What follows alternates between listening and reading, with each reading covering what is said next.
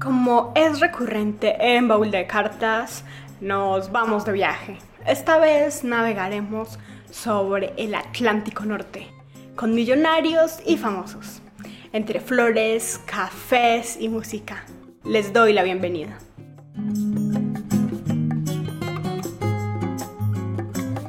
Si imaginaron bikinis, crucero, piña colada, se equivocaron, porque esta historia ocurre en la madrugada, entre el hielo y el frío, con una nave capaz de cruzar el océano, o bueno, casi capaz. Hoy hablaremos de las cartas del Titanic. Les acompaña Sara Gaviria Piedraíta. Del Titanic sabemos mucho de la vida de lujos que se llevaba adentro, de lo bien que se pasaba y de la tragedia por la cual conocemos la historia, pero se sabe menos de quienes trabajaban allí, quienes fueron por las propinas, quienes estaban haciendo un último trabajo para juntar dinero y poderse casar, quienes fueron sin un abrigo a enfrentarse al hielo y a la noche. Quédense en este programa de Baúl de Cartas porque vamos a conocer otras historias que están en las cartas y que son sobre el Titanic.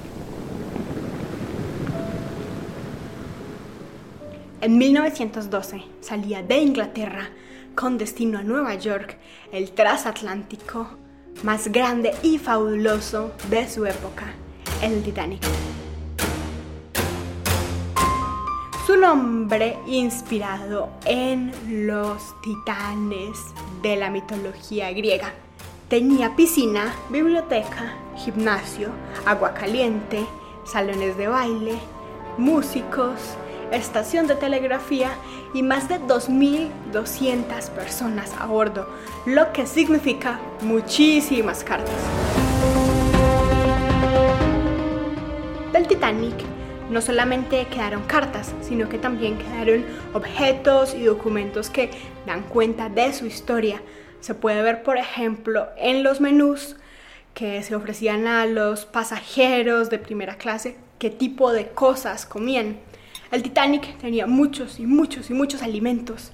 Para su viaje inaugural, el Titanic fue abastecido con decenas de miles de libras de carne, pescado y aves. También a bordo de la nave había más de dos toneladas de salchichas y una tonelada de helado. Y así como la abundancia de comida, la presentación de la misma y la experiencia a bordo eran toda una maravilla. La carta que escucharemos a continuación fue la última escrita en el Titanic. Fue escrita momentos antes del choque. Es de Esther Hart, quien viajaba con su esposo y su hija, Ana, de 7 años, quien cantaba en el coro. Al final de la carta hay un saludo de Ana. También ambas sobrevivieron y son de las pasajeras más recordadas del Titanic. Escuchemos la carta a continuación en la lectura de Valeria Guerrero Osorio. Mi queridos, como ven, es el mediodía del domingo y estamos descansando en la biblioteca después de almorzar. Ayer estuve muy mal todo el día, sin poder comer o beber, pero hoy ya estoy mucho mejor. Esta mañana Eva y yo fuimos a la iglesia y ella estaba tan contenta que cantaba Oh Señor ven, un himno que le suena muy bien en voz alta. Ella es muy hermosa. Tenía una bonita pelota, una caja de caramelos y una foto de este barco que compró hoy. Todo el mundo la nota con su osito de peluche. Habrá un concierto a bordo mañana por la noche en beneficio de la Casa de los Marineros. Ella va a cantar y yo también. Los marineros dicen que hemos tenido un tiempo maravilloso hasta el momento. No ha habido ninguna tempestad, pero Dios sabe cómo será cuando ocurra. Veo una enorme extensión de mar. No hay tierra a la vista y el barco que se mece de lado a lado es maravilloso, aunque dicen que este barco no debe mecerse debido a su tamaño. De todos modos, se mueve lo suficiente para mí. Nunca lo olvidaré. Hay muy buen tiempo, pero con un frío y un viento terrible. Dicen que podemos alcanzar a llegar a Nueva York el martes por la noche, pero está programado para el miércoles por la mañana. Escribiré tan pronto lleguemos allí. Esta carta no saldrá del barco, se quedará conmigo hasta que regrese a Inglaterra. Será aproximadamente el 26 cuando tú leas la carta y me abraces. Te envío un menú del barco para mostrarte cómo vivimos. Estaré esperando con ansias una carta de alguno de ustedes para animarme un poco. Siempre que cierro los ojos veo todo tal como lo dejé. Espero que estén bastante bien. Hemos conocido algunas personas agradables a bordo, por lo que ha sido grato hasta ahora, pero qué largos días y noches. Es la semana más larga que he pasado en mi vida. Debo despedirme ahora. Todo nuestro amor y cariño para ustedes. Amor y besos también de parte de Eva. Esther Hart. Como pudimos escuchar en la carta, la vida de los pasajeros que viajaban en primera clase estaba llena de comodidad y diversión. Y sus preocupaciones, digamos que eran de blanquitos en problemas.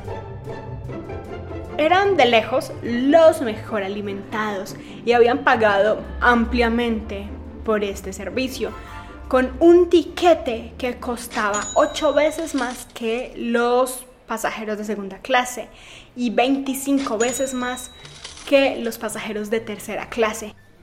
Los pasajeros de la primera clase podían tomar cócteles en la sala de recepción fuera de su comida y luego podían pasar al comedor y en cada comida era una fiesta las cenas tenían más de 10 opciones y cada opción tenía un vino diferente.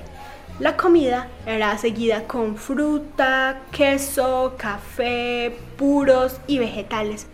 Pero además de eso y de las comidas que estaban en el menú del día, los pasajeros podían pasar a una sala privada y pedir comida a la carta o ir a la sala de degustaciones y decidir algo nuevo que quisieran probar.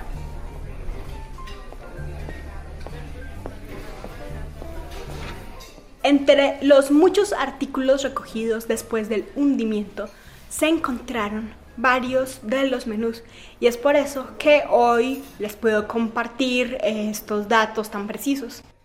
Pero además también había mucha fiesta.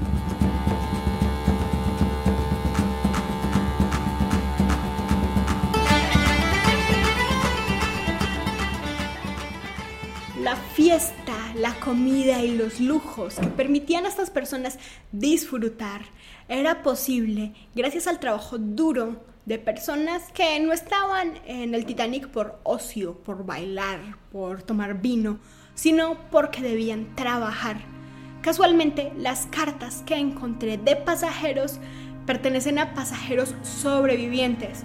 En cambio, los autores de cartas escritas por trabajadores no sobrevivieron. La carta que escucharemos a continuación es una joya, es una de las cartas más impresionantes del Titanic. Fue escrita por Wallace Harley, violinista, jefe de la banda de los músicos del Titanic. Este documento es uno de los más valiosos de la historia del Titanic.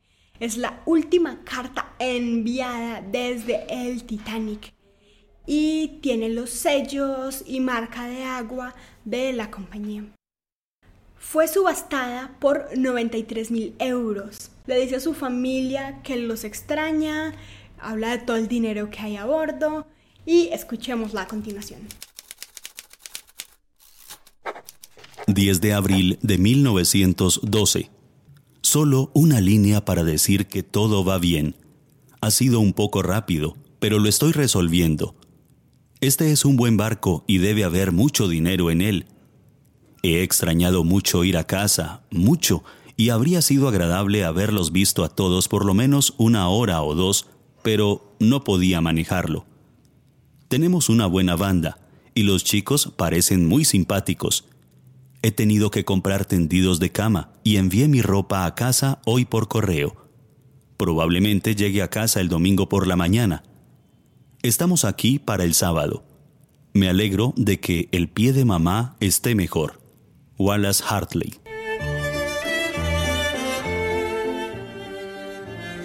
Lo que estamos escuchando en este momento hace parte del álbum Titanic Música como se escuchó en el viaje fatídico y es realizada por el musicólogo británico Ian Whitcomb que recrea la música que sonó en el Titanic la última noche que navegó. El violín de Wallace Harley, el autor de la carta que escuchamos anteriormente, era muy especial, es una pieza preciosa. Ese violín se le había regalado su novia, su prometida. El violín tenía una inscripción que decía, para Wallace con motivo de nuestro compromiso de María.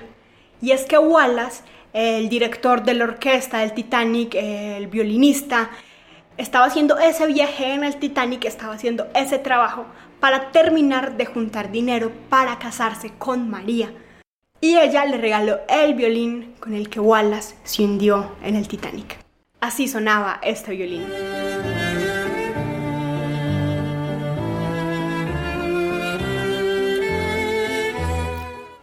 Como estamos en baúl de cartas y esto se trata de correspondencias, vamos a escuchar otra carta que da cuenta de la vida en el transatlántico.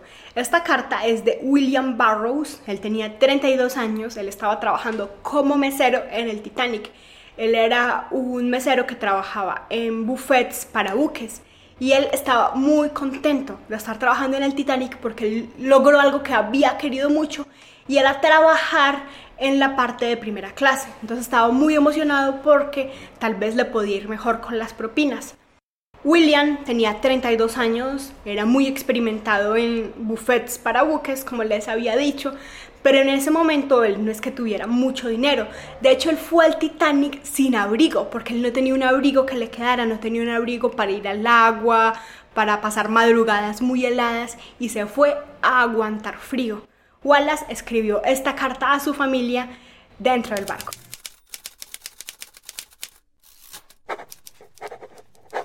Estoy durmiendo a bordo de la nave esta noche. Navegaremos mañana si todo sale bien.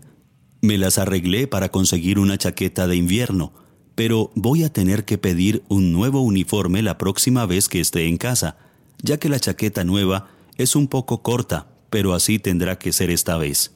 Espero que todo esté bien. He quedado de hacer un trabajo secundario con el que ganaré algunas libras extra. Debemos regresar a casa el próximo sábado. Amor y mejores deseos a todos. Tu afectuoso hermano Will.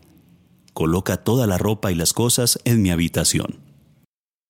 Como escuchamos en las cartas de personas que trabajaron en el Titanic, estaban haciendo grandes esfuerzos por mantener la vida de lujos de los pasajeros, por darles toda la comodidad, incluso a costa de extrañar a su familia, a costa de pasar frío, a costa de alejarse de algunos propósitos y en este caso también de exponer la vida.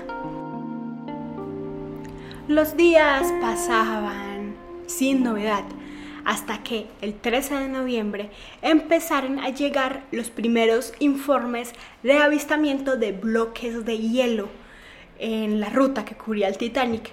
Al menos una docena de mensajes pudieron ser recibidos antes de que el telégrafo Marconi de El Titanic fallara por un periodo de 10 horas. Cuando se restableció la comunicación en la cabina de radio del Titanic, empezaron a recibir avisos de alarma que no fueron tomados demasiado en serio, no con toda la precaución necesaria. A medianoche, un sonido empezó a anunciar la tragedia.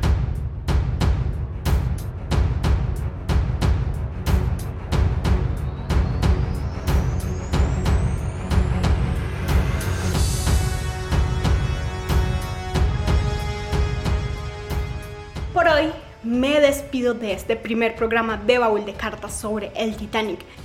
Alrededor del Titanic, de cartas enviadas del Titanic, hay muchísimas y es por esto que lo dividí en dos programas.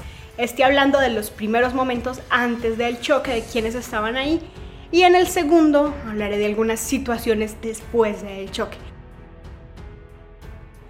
Les recuerdo que Baúl de Cartas está disponible en Google Podcast, en Deezer, en Spotify, en YouTube y en muchas otras plataformas para audio y para sonido.